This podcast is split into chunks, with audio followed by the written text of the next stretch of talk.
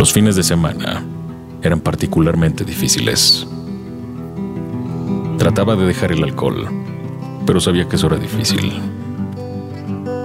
Mi vida estaba ligada a la bebida como a las mujeres imposibles. Las que arrancan a pedazos la piel y te hacen trizas las cenizas que quedan en la sangre vulgar y ardiente. A mí me da por beber sobre todo en las mañanas, cuando me doy cuenta que el sol sigue estando allí y por la casa caminan los recuerdos, descalzos, uno a uno, el recuerdo de cada una de ellas, y se desnudan y me abrazan,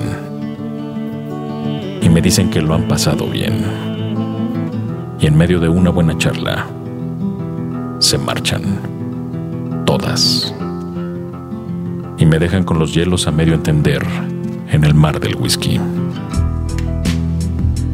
Tardamos en reponernos de los desamores, porque confiamos y nos falla el instinto. No somos nadie para quien nos es todo.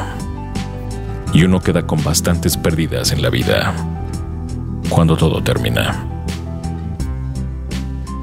Ya no hay tanta música.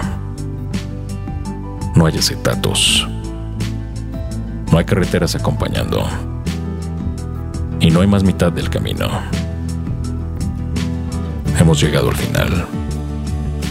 Es una lástima que uno pierda en el póker donde se juega todo. Es una lástima, realmente, no aprender nunca. Y al contrario, jugar de nuevo sabiendo que tienes malas cartas.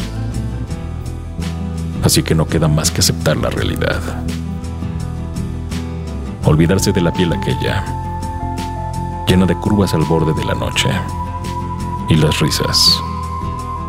Pero sobre todo, la mirada sobresaliente de un valiente que sabe que puede morir. El miedo es la bebida de un recayente y se acepta mejor con un whisky y mineral.